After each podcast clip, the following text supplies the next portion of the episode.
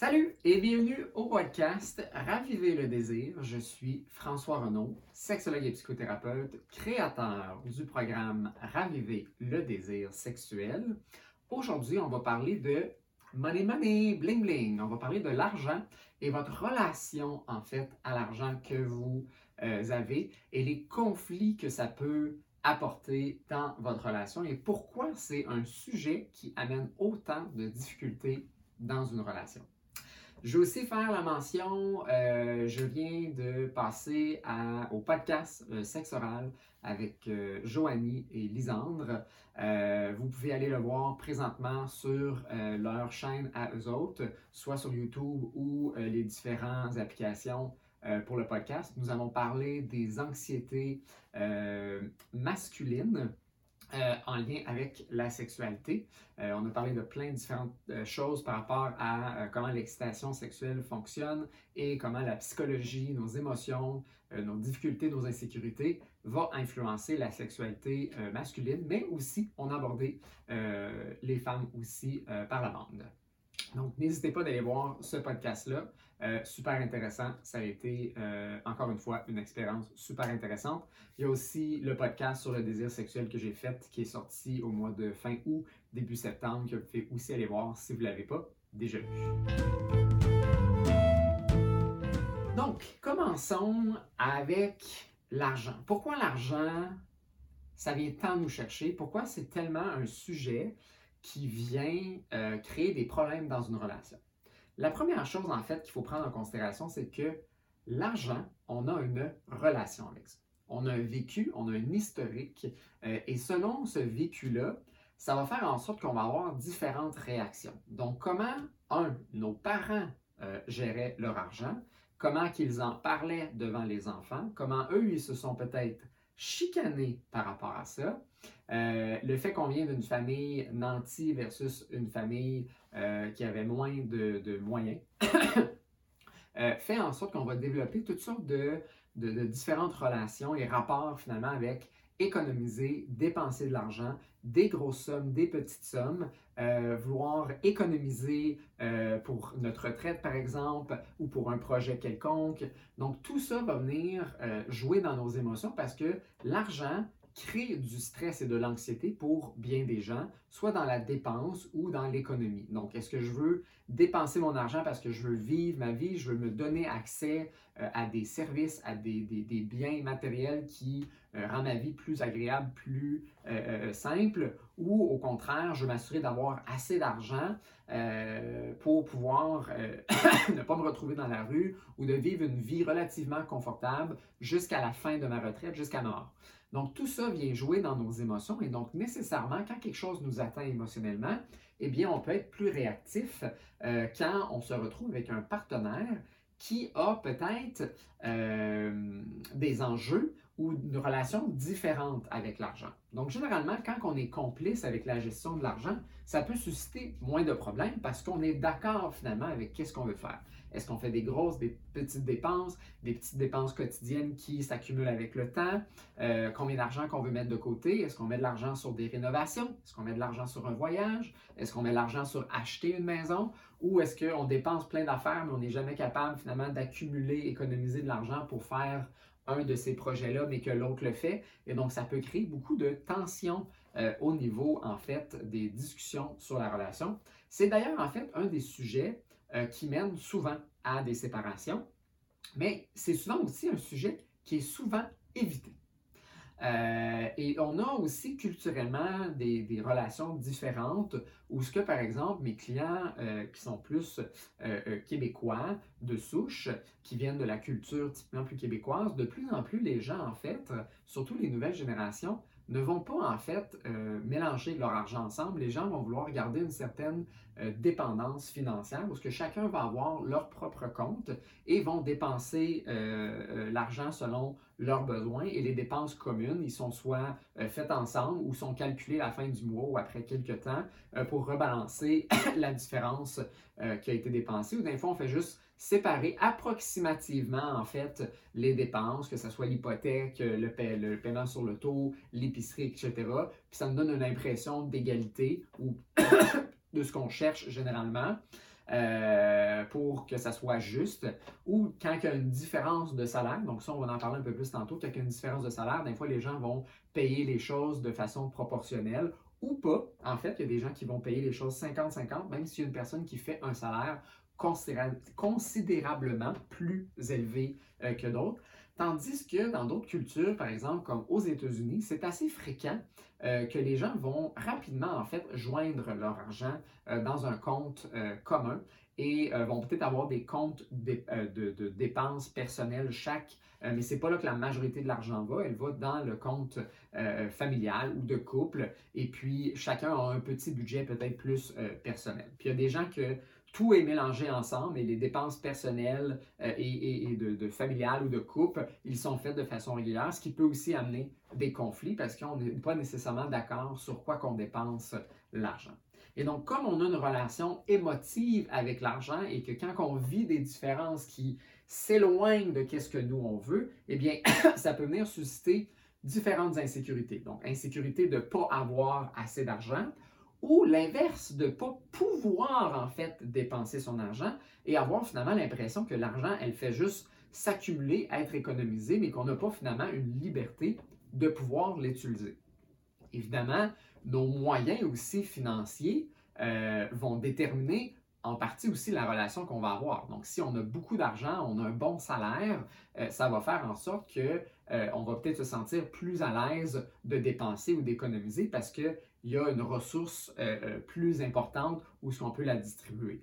Plus la ressource est moins importante, mais plus c'est difficile effectivement de répondre à tous ces besoins-là d'économie et de dépenses, de liberté et de sécurité avec euh, l'argent qu'on peut avoir. Et donc la négociation par rapport à ça entre deux partenaires peut être particulièrement difficile au point où que les gens parfois en parlent même pas du tout. Il y a des gens parfois qui se marient ou qui deviennent conjoints de fait ou qui sont dans une relation euh, de, longue durée et ils sont aucunement au courant non plus en fait euh, du salaire de leur partenaire, de leurs économies ou de leurs dettes. Euh, et donc, parfois, les gens, après plusieurs années de vie commune, réalisent qu'un des partenaires a une dette quand même assez significative euh, et que cette personne-là se retrouve dans des difficultés même euh, financières. Puis comme il n'avait jamais parlé de ça, il ne savait pas exactement dans quoi il s'embarquait. Et donc là, ça a potentiellement une influence sur l'autre partenaire qui n'a pas osé non plus ouvrir le sujet ou qui s'est fait cacher aussi de l'information. Puis parfois, effectivement, ce sont des choses euh, qu'on peut vivre comme une forme de trahison, où ce que l'autre prétend avoir un mode de vie tout à fait équilibré dans leurs finances et leur budget, et que ce n'est pas le cas du tout. Et on, là, on se retrouve dans une situation problématique où ce que peut-être un est plus capable de payer le loyer, l'hypothèque, la maison ou toutes sortes de dépenses imprévues qu'on peut avoir, et l'autre se retrouve à devoir peut-être compenser parce que ce sont des dépenses communes.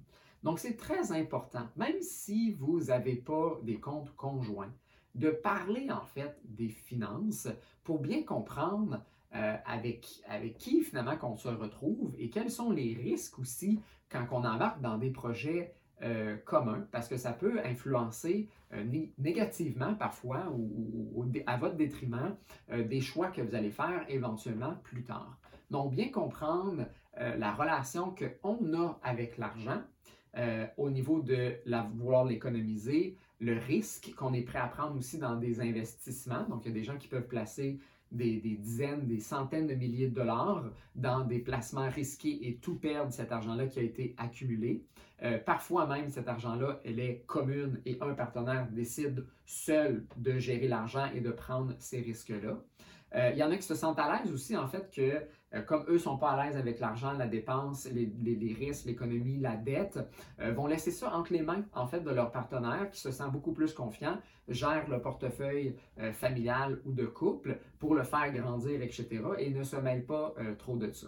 Mais ça, il faut bien comprendre, est-ce que c'est vraiment la bonne chose? Est-ce que vraiment l'autre a notre intérêt en tête? Ou est-ce que ça convient vraiment avec notre niveau de risque, même si j'évite en fait de connaître c'est quoi le risque, euh, peut-être l'autre prend des risques que moi je ne serais pas nécessairement prêt à prendre en bout de ligne. Donc, mon rapport à l'économie, mon rapport au risque dans les investissements, mon rapport à la dette qu'on peut aussi accumuler, le niveau de confort, de sécurité qu'on veut aussi avoir et le niveau de de liberté, en fait, qu'on veut avoir à acheter aussi quelque chose. Et potentiellement aussi par rapport à la liberté de j'ai-tu, je veux-tu avoir, est-ce que je veux avoir besoin de demander, entre guillemets, la permission ou du moins avoir une discussion par rapport aux choses que je vais aborder. Euh, que je veux acheter? Donc, si je veux acheter peut-être quelque chose qui est relativement dispendieux, quand on a un compte conjoint, il va peut-être falloir discuter de on a-tu l'argent, on peut-tu mettre l'argent là-dessus, etc. Euh, versus que si j'avais mon propre compte, je n'ai pas besoin d'avoir cette discussion-là. Donc, il y a des gens qui vont préférer ne pas avoir cette discussion-là, éviter en fait ce genre de contraintes-là, avoir cette liberté-là, euh, mais limite peut-être aussi le potentiel de mettre les finances ensemble pour avoir peut-être une vision plus globale et je vais appeler ça communautaire peut-être, des finances qui peut amener aussi leurs propres euh, euh, bénéfices en bout de ligne. Donc, posez-vous la question, c'est quoi votre relation finalement avec l'argent? Comment vous réagissez quand votre partenaire dépense de l'argent, euh, même que ce soit la vôtre ou la vôtre ensemble ou juste leur argent tout court? Est-ce que vous avez déjà été empêché de faire des projets parce que l'autre économisait pas assez? Est-ce que vous, êtes peut-être l'auteur des freins face à des projets euh, de coupe importants parce que vous, avez de la difficulté à maintenir un budget? Est-ce que vous passez des commentaires, en fait, euh, avec, euh, à, votre partenaire sur la manière qu'il soit économise trop, ne dépense pas assez? Est-ce que vous donnez, vous, la permission de dépenser ou vous avez trop peur puis vous avez l'impression que, vous allez en manquer constamment? Comment est-ce que votre partenaire réagit aussi par rapport à vous, comment eux, en fait, voient vos dépenses, comment euh, les commentaires qu'ils vont passer, est-ce qu'ils sont euh, désobligeants, euh, dénigrants, dévalorisants, ou au contraire, vous vous supportez là-dedans, vous avez des conversations ouvertes, peut-être des différences, peut-être certaines insécurités ou difficultés parfois à arrimer peut-être vos besoins, mais vous entendez relativement bien. Donc, est-ce qu'on se chicane beaucoup ou peu, ou pas du tout? Si on ne chicane pas du tout, c'est parce qu'on évite en fait euh, carrément les discussions parce qu'on sait que ça va mener à des conflits ou ça l'a déjà mené à des conflits auparavant et donc pour arrêter les conflits, on n'en parle plus du tout maintenant. Puis il y a aussi toute la relation quand on a euh, un compte conjoint. Euh, et que surtout quand il y a un partenaire qui fait peut-être plus d'argent que l'autre partenaire. le sentiment arrière de ça est quand même assez important aussi à explorer. Donc, si un des partenaires fait moins d'argent, il y a souvent un sentiment de culpabilité d'utiliser l'argent parce que cette personne-là considère que ce n'est pas vraiment tout à fait son argent parce que l'autre en contribue davantage euh, et donc se sent pas tout à fait légitime euh, de dépenser, ne se sent pas tout à fait libre en fait de le faire, même si l'autre ne passe pas nécessairement de commentaires par rapport à ça. Parfois, l'autre aussi va avoir cette impression-là que tu dépenses mon argent, donc j'ai un droit de veto aussi sur comment les choses vont être dépensées, mais toi, tu n'as pas un droit de veto ou l'autre personne ne va pas sentir qu'elle a un droit de veto parce que ce n'est pas vraiment son argent qu'elle va, euh, qu'elle va, c'est pas son argent à elle ou à lui, en fait. Donc, se sent mal, en fait, de dire, ben moi, je ne veux pas dépenser parce que en réalité, c'est vraiment ton argent qu'on fait de plus. Et c'est ici qu'il faut considérer quand on met notre argent ensemble, euh, puis qu'effectivement, on a peut-être des comptes séparés là, euh, de dépenses personnelles, mais que la majorité de l'argent est dépensé ensemble, il faut regarder, mais c'est quoi ma relation en fait de partager mon argent et, ou mon salaire en fait, et euh, ma relation aussi à dépenser de l'argent que je n'ai pas nécessairement reçu de mon emploi. Et donc, une façon euh, de, voir ça autrement. Euh, puis ça, c'est peut-être une vision qui peut être difficile à atteindre, mais qui va minimiser en réalité euh, les potentiels conflits ou ce, sentiment-là d'être non légitime ou un droit de veto ou l'impression que l'autre dépense davantage notre argent, même si on a décidé de la mettre commune. C'est de voir que ça se peut effectivement que l'autre fasse moins d'argent, euh, mais contribue autant au couple et au travail que vous, mais qui n'ont juste pas le même salaire. Donc, il y a des gens qui vont avoir des salaires de 100, 120 000, 150 000, 200 000 dollars pour travailler 40 heures semaine. L'autre va euh, faire le même temps de travail, va contribuer peut-être à la famille davantage, mais travaille moins, va plus s'occuper par exemple des enfants, euh, va faire les rendez-vous chez, chez, le médecin, chez le dentiste et va manquer du travail pour ça parce qu'ils ont peut-être une flexibilité d'horaire. Mais pour toutes sortes de raisons, euh, son, emploi euh, valorise moins peut-être le salaire qu'on va donner et fait seulement, par exemple, 50 ou 70 000 par année. Il peut avoir un gap de 30 000, 100 000 entre les deux partenaires. Et donc, comment qu'on gère émotionnellement quand l'autre fait 150 000, nous, on fait 70 000 et il y a une différence quasiment du double du salaire? Comment est-ce que je peux me sentir légitime d'aller chercher cet argent-là? Comment est-ce que je peux trouver l'autre légitime de venir chercher cet argent-là? Mais c'est peut-être de voir dans l'ensemble, en fait, de notre relation, est-ce que tout le monde contribue de façon relativement équivalente, mais que nos salaires sont juste différents, mais que notre travail en arrière de ça reste de façon assez similaire? Peut-être que quelqu'un est retourné aux études, ne fait, fait moins d'argent à ce moment-là, mais contribue de d'autres façons ou que ces études-là vont mener à un plus gros salaire plus tard que je vais aussi pouvoir bénéficier. Donc, quand on met notre argent ensemble euh, et qu'on ne veut pas tomber dans ces pièges-là de légitimité et non-légitimité ou droit de veto, c'est pour vraiment voir l'argent appartient aux deux en réalité. Euh, et que ce n'est pas mon argent qu'on dépense, ce n'est pas l'argent de l'autre que je dépense, mais c'est notre argent et c'est légitime que je puisse la dépenser et que l'autre puisse la dépenser parce qu'on a une contribution équitable par rapport à ça. Évidemment, ici, il faut venir définir qu'est-ce qu'on entend par équitable.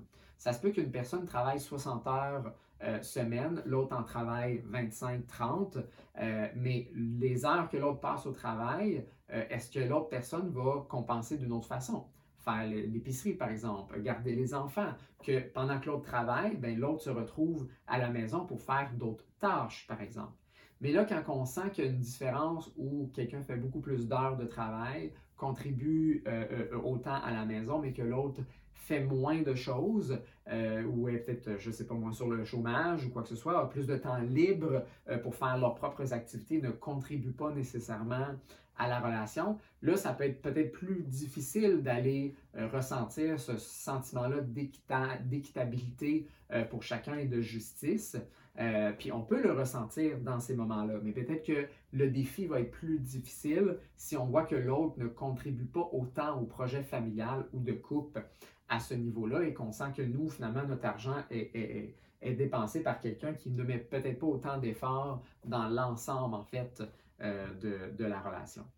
Ce qui peut être aussi difficile, c'est quand la personne qui fait plus d'argent a tendance à être moins dépensière et peut-être plus vouloir économiser, et que l'autre qui fait moins d'argent a une tendance plus dépensière euh, et a l'impression finalement que ben, toi tu gruges dans le budget de couple et familial, moi ça me laisse moins finalement d'argent que moi je peux dépenser pour moi-même parce que j'ai tendance à moins la dépenser euh, fréquemment ou moi je préférais la dépenser plus tard dans nos, euh, économies euh, de retraite par exemple parce que c'est là que je vais vouloir en profiter ou je veux m'assurer d'avoir un niveau de confort assez important mais que peut-être l'autre qui fait moins d'argent dépense plus de façon régulière ou fait des grands achats, on peut avoir l'impression que ben là, c'est moi qui fais plus d'argent, mais c'est toi qui la dépenses plus et moi, je, vis ça négativement que finalement, moi, je ne peux pas autant en profiter parce que la manière qu'on dépense, qu'on économise n'est pas pareille.